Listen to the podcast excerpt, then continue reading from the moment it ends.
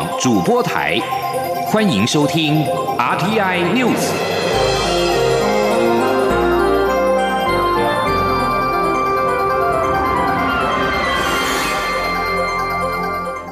听众朋友您好，欢迎收听这节央广主播台提供给您的 RTI News，我是张顺祥。经济部长王美花八月三十一号晚间的九点，参加美国华府智库传统基金会主办的后疫情时代台美经济关系线上座谈会。他强调，现在是台美洽签双边贸易协定 BTA 的最佳时机，台湾也已经做好准备。至于美国对台贸易逆差，恐怕成为 BTA 洽签的阻碍。王美花回应，未来除了扩大对美国采购农产、天然气以及原油之外，也可以扩大供应链的合作，适度缓解贸易逆差。请听央广记者谢嘉欣的采访报道。美国华府智库传统基金会举办后疫情时代台美经济关系座谈会，邀请美国国务院亚太驻青史达伟、经济部长王美花、驻美代表肖美琴进行线上座谈。肖美琴、王美花发言时皆强调，蔡总统日前宣布开放含莱克多巴胺的美猪及三十个月龄以上的美牛进口，获得美方正面回响。现在正是台美洽签双边贸易协定 BTA 的最佳时刻。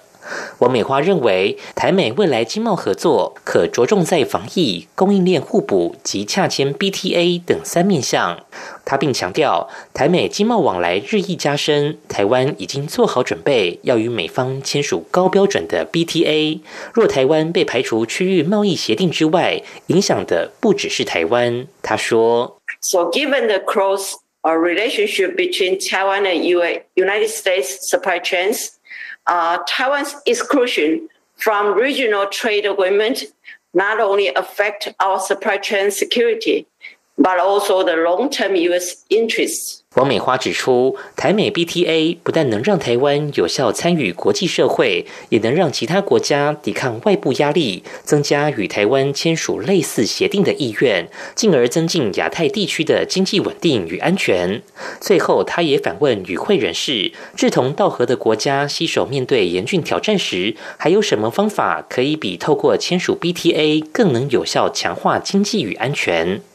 稍后，当主持人问及蔡英文总统虽已排除部分贸易障碍，但接下来还有不断扩大的美国对台贸易逆差，恐成 BTA 洽签阻碍。王美花则回应：美中贸易战下，台商不断回流生产，产品直接销美，造成美国贸易逆差扩大。我方也理解要维持平衡，过去已透过加大采购美国农产、天然气及原油来做应应，长期来说也可透过发展。健全的供应链合作来适度缓解。中央广播电台记者谢嘉欣采访报道。美国国务院亚太驻青史达伟八月三十一号重申对台六项保证，并表示破坏稳定的是北京，而不是台北或华府。他感谢总统蔡英文开放美牛、美猪进口的决定，期盼台湾成为美国更重要的贸易伙伴。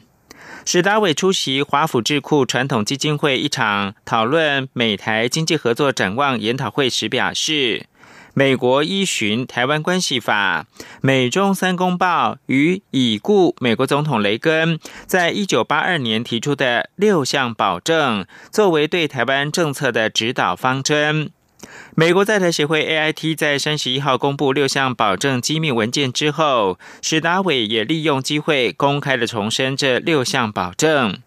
史达伟表示，美国长久以来的一中政策与北京的一中原则不同。中共主张对台湾拥有主权，但美方并没有对台湾主权抱持任何立场。美方认为，台湾议题必须以和平，而且是两岸人民接受的方式来解决。美台保持广泛而且友好的非正式关系，并依循《台湾关系法》，承诺协助台湾自我防卫。美国助理国务卿史达伟在三十一号宣布，台美将举办经济跟商业对话，并由美国国务院主管经济成长、能源和环境的次卿克拉奇主持。对此，总统府发言人张敦涵三十一号晚间表示，总统府感谢美方以实际的行动深化台美经贸合作伙伴关系，并期盼未来双方在更坚实的信任基础上面，透过这个新创的台美经贸高阶对话，以及台美其他经贸互动平台及管道，积极的深化台美的经贸联结，创造台美互惠双赢。也让台湾能够更进一步与世界各经济体加速的连结，成为全球供应链重整当中的关键力量。美国在台协会 IT 肯定台湾采取重要的举措，逐步落实对美国猪肉跟牛肉市场准入的承诺，证明台湾是可靠的贸易伙伴。美台将举行经济跟商业对话。透过新的平台，深化双边的经济联结。A I T 表示，台湾持续是美国最大而且是最重要的经济伙伴之一。正如美国国务卿蓬佩奥所说，期待见到更为紧密的美台经贸合作。政府日前宣布开放含莱克多巴胺的美国猪肉以及三十个月龄以上的美国牛肉进口。卫生福利部食品药物管理署在三十一号于官网公开风险报告。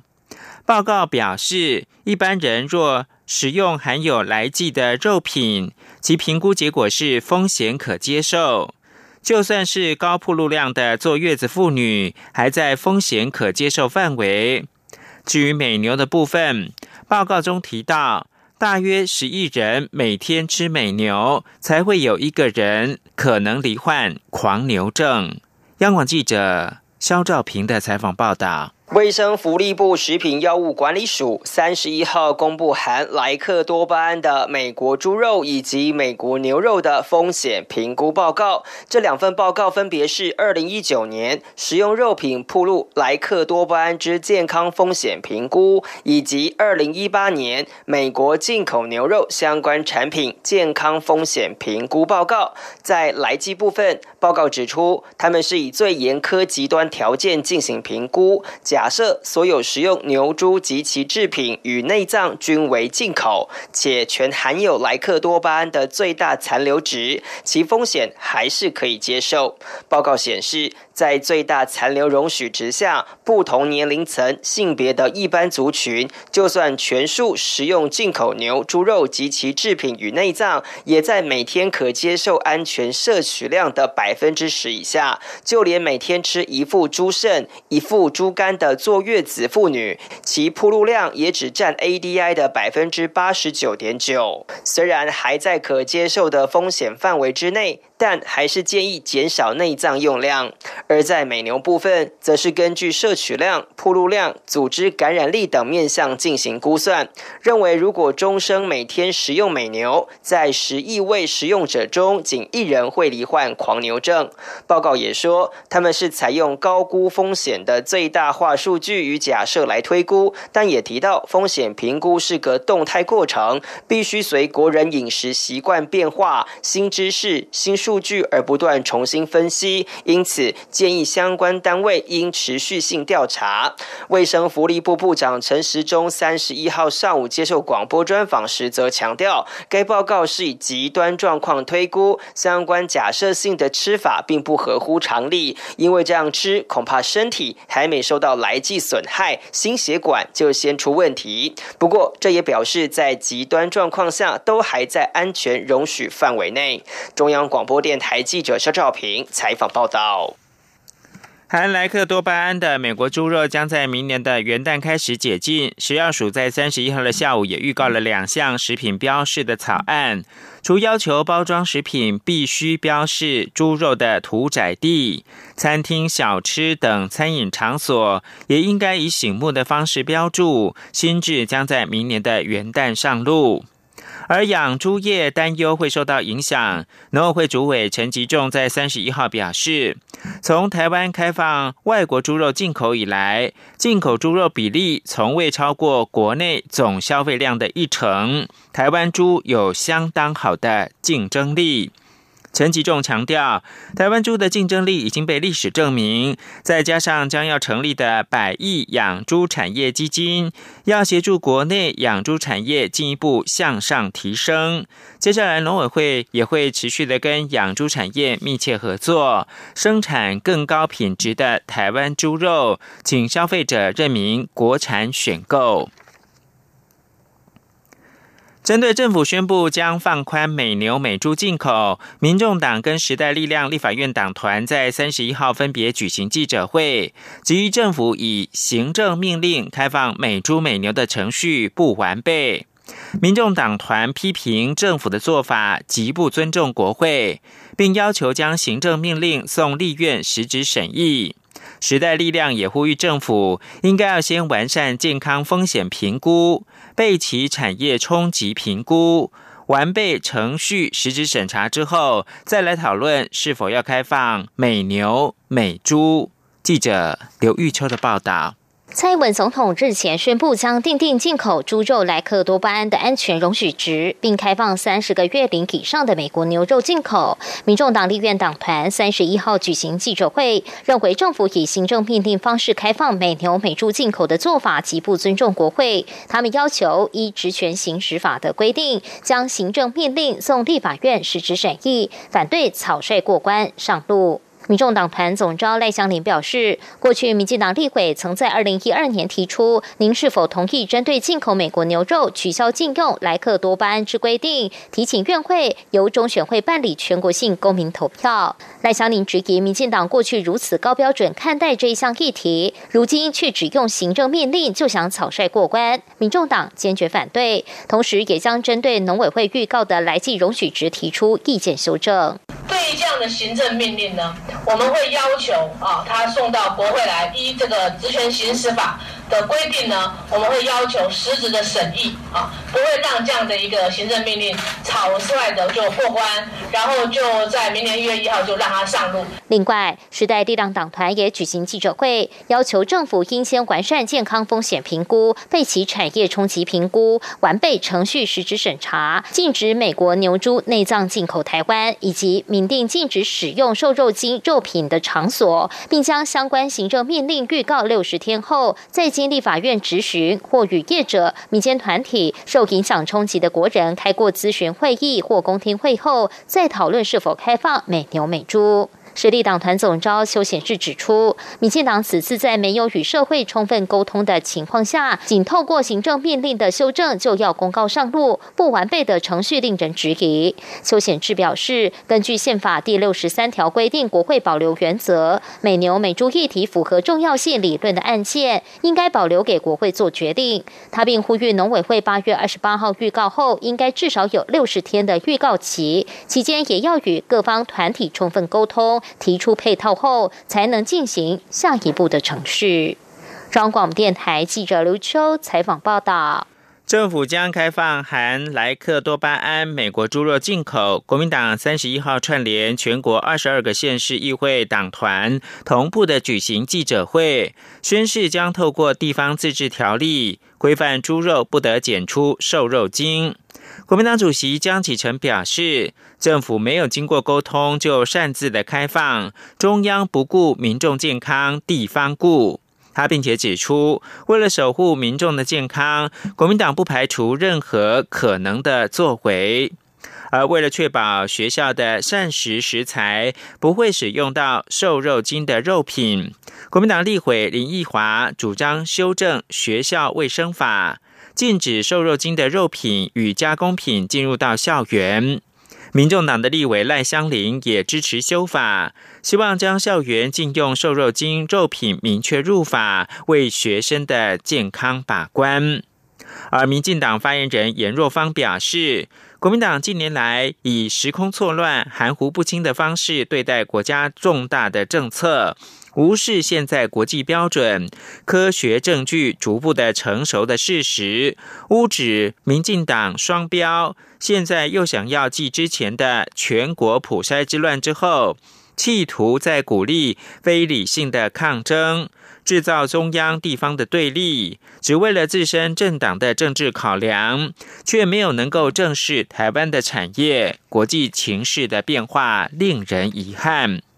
而行政院发言人丁一鸣进一步表示，距离正式开放还有一段时间，行政团队会透过多管道与地方首长沟通，不会立刻的进入到法律攻防的地步。记者王维婷的采访报道。政府将自明年元旦起开放含莱克多巴胺的美国猪肉进口台湾。国民党发动全台县市议会党籍议员修改或制定地方自治条例，要求瘦肉精零检出，且要定出法则，以反制扩大美国猪肉进口。扩大开放美猪引发部分地方政府反弹，六都中国民党执政的新北市和台中市已表态反对。由于国民党在十七个县市的议会握有多数席次，蓝营祭出从地方包围中央的策略，恐怕会影响中央政策落实。对此，行政院发言人丁仪明三十一号受访时表示，距离正式开放还有一段时间，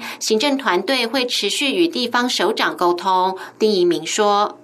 党籍的县市长，当然我们在第一时间哦，院长跟总统啊都非常诚心诚意嘛，就第一时间就到呃官邸啊跟他们进行呃沟通啊。我们我看到党籍的县市长也都有很很正面的表态嘛。那另外，如果是国民党籍的县市啊，那我们当然也是透过呃不同的方法啊持续沟通。蓝营串联县市议会修订自治条例，抵制含有莱克多巴胺的美猪，是否会出现台中市政府针对台中火力发电厂上演中央与地方法律大战的翻版？丁一鸣表示，行政院已经透过相关部会向蓝营执政县市说明实际状况与国家经贸战略需求，不会马上就走到法律面攻防。中央广播电台记者王威婷采访报道。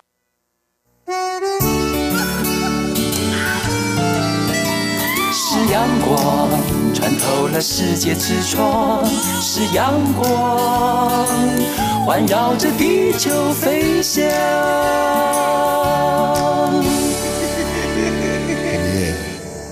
现在是台湾时间清晨六点四十七分，我是张顺祥，继续提供新闻。文化部长李永德三十一号下午跟捷克参议院的议长维特奇会面。李永德表示，双方这次提到三个重点，包括了布拉格爱乐乐团渴望在明年的九月、十月来台湾演出，加强台湾跟捷克双方的文学著作翻译，以及促成双边年轻艺术家驻村交流。李永德也在会面时提到。民主、自由和人权议题是共同追求的目标。在这个基础上面，他期待两国能够有更多文化交流。除了台湾的年轻艺术家可以到捷克学习，也欢迎捷克青年来台湾生活跟创作。维特奇表示，他深刻认同捷克是个热爱音乐的民族，也特别对台湾的音乐文化深感兴趣。深信透过一个民族的音乐，可以深入了解这个国家的灵魂深度。布拉格爱乐乐团总监卡利斯多娃则说，布拉格爱乐明年来台湾之后，也将邀请台湾的乐团到捷克演出。事实上，维特奇三十一号下午也在正大发表演讲，对于自己无惧压力率团访问台湾。维特奇表示，在捷克一九八九年丝绒革命之后。他发誓自己不再被动，要为自由奋斗。他认为行动是最好的语言，所以我现在在台湾访台是正确的事。坚信民主的维特奇强调，自由、真理、正义是剑，也是盔甲。他期盼台湾人民捍卫并保管手中的剑跟盔甲。王兆坤的采访报道。捷克参议长维特奇在演讲一开始就表示，很遗憾捷克迟到了，因为他是在已故总统哈维尔二零零四年访台十六年后才来到这里。但他可以做出某种程度的补偿，就是以现任捷克参议院议长身份造访。尤其参议院是捷克确保民主的机构，还是该国最民主、最自由的机构。不仅如此，维特奇还相信欧洲其他民主国家及欧盟高层在不久的将来也会来台访问。维特奇介绍捷克在丝绒革命之前的生活情况。我们保持安静，不敢批评，不敢改变。但年轻人，尤其是大学生主导的丝绒革命发生后，捷克获得自由与民主，就像台湾学生在一九九零年发动的野百合学运，双方民主化的主角都是学生。他要感谢年轻学子，并认为自由的学术与大学是民主的支柱。维特奇指出，斯隆革命后，他下定决心再也不遵从会弱化世界上任何地方的独立与主权、破坏民主与自由的意见。即使这意见是来自最高层与最有权势的人物，所以他以实际行动率团访问台湾。维特奇强调，民主国家应团结在一起，共同支持正在争取民主或受到强权威胁的国家。他说：“因此，我们有义务一起支持香港，我们也有责任力挺自由的白俄罗斯。”维特奇想告诉台湾人民。自由、真理、正义是最好的剑，同时也是最好的盔甲。恳请大家捍卫并保管好你们的剑与盔甲。此外，维特奇还提到已故前参议长科加洛抵抗压力、坚持访台的勇敢。他要特别在台湾向科加洛及其遗孀致敬。中央广播电台记者王兆坤台北采访报道。捷克首都布拉格市长赫瑞普在脸书发文说。台北往返布拉格的直航航线有望了，并强调华航名称指的是台湾的官方名称“中华民国”，与中国大陆无关。捷克参议院的议长维特奇跟赫瑞普等人搭乘中华航空包机访问台湾，台捷交流迈大步。华航八月三十一号上午表示，华航董事长谢世谦跟捷克访团交流。华航将针对台捷市场的发展，配合全球航网跟欧洲市场的布局，持续的观察后疫情时代整体航空市场复苏的情况，积极的评估未来开辟台北往返布拉格航线服务。赫瑞普傍晚在脸书发文报喜，表示台北往返布拉格的直航航线有望了，一旦二零一九冠状病毒疾病。疫情趋缓，就会积极的推动。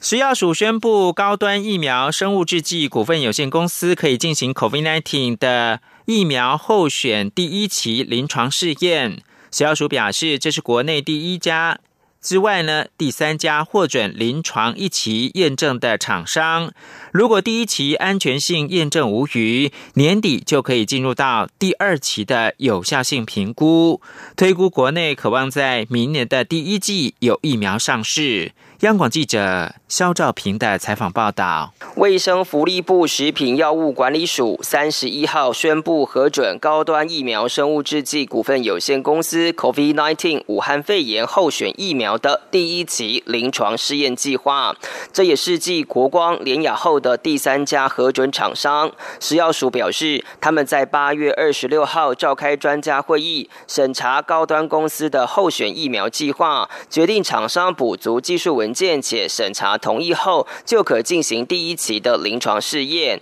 而高端公司日前补件完成，也通过法规要求，因此食药署三十一号宣布可进入实际施打的第一期临床试验。食药署药品组副组长吴明美受访表示，第一期临床试验主要是看疫苗的安全性以及有无不良反应，预计收案人数约一百人。而高端公司的第一期临床试验大约需要两个月的时间，十一月、十二月才会进入更大规模的第二期试验。他说：“第一期哈，他们都是打两剂哈，像高端的这个哈，他第一期诶第一剂打下去之后嘛哈，要再等一个月再打第二剂哈，所以预估哈第一期的试验结果出来呢，大概要差不多两个月。”好，两个月呢，他们看出来说，哎，这个疫苗是不是安全，有没有不良反应？好，第二期呢，主要就是看哈它的有效性。吴明美表示，如果第二期试验结果也能确认抗体疗效，届时不排除有机会紧急授权上市，预估明年第一季就有疫苗问世。不过，他也强调，疫苗研发不能只讲求速度，必须兼顾安全性与有效性。食药署会做好把关，确认无虞，才会让全民施打。中央广播电台记者肖兆平采访报道。国际新闻。日本首相执政党自民党党魁安倍晋三旧疾复发，在八月二十八号宣布请辞。自民党将举行党魁的选举，党内第一、第二大的派阀倾向挺内阁官房长官菅义伟。菅若当选党魁的话，最快在十六号被选为新的首相。七十一岁的菅义伟大致决定出马参选自民党的党魁，在自民党称为是总裁的选举。自民党内的各派阀积极研议是否要挺肩。这次因为是安倍临时请辞，在紧急的情况之下，自民党的执行部倾向不举行党员投票。而是才以国会议员三百九十四票加上四十七个都道府县各三票，总计是五百三十五票的方式选出党魁。日本经济新闻报道，党内第一、第二大的派阀细田派跟麻生派决定要挺肩，一般看来是反映了首相安倍的意向。石破茂出马参选的心意已决，可能会在一号正式的宣布参选。自民党的党魁选举预定是九月八号公告，可能在十四号举行投开票。自民党执行部一号在总务会上面将决定党魁选举的举行方式。兼希望等党决定选举的事宜之后，再正式的宣布出马角逐。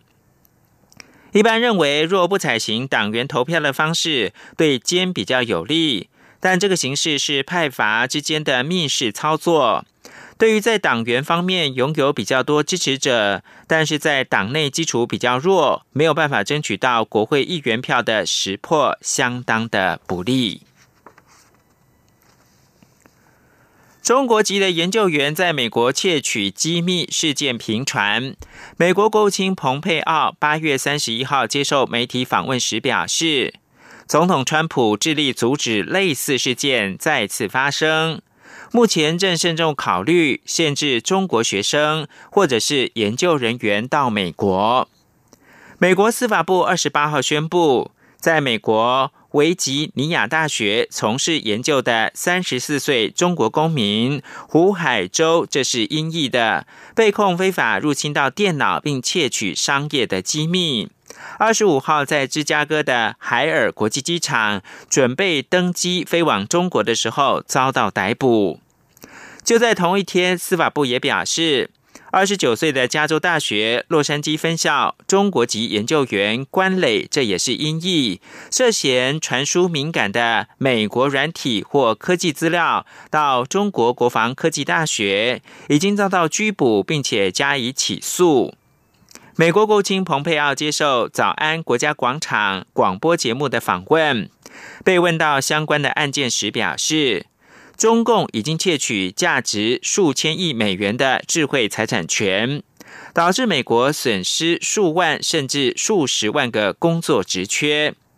蓬佩奥指出，中国透过网络或者是在美国研究机构内的中国籍人员来窃取资讯。川普致力在阻止类似的情势再度发生。这也是数十年来美国政府首次严肃的看待中共带来的资讯窃取的威胁。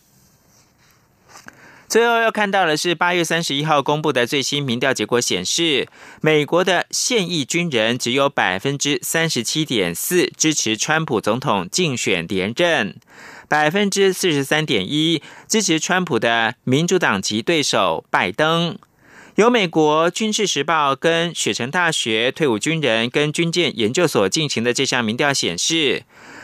受调者对川普观感不佳，有百分之四十二强烈的反对川普，只有百分之三十八认同共和党籍的川普。以上新闻由张顺祥编辑播报。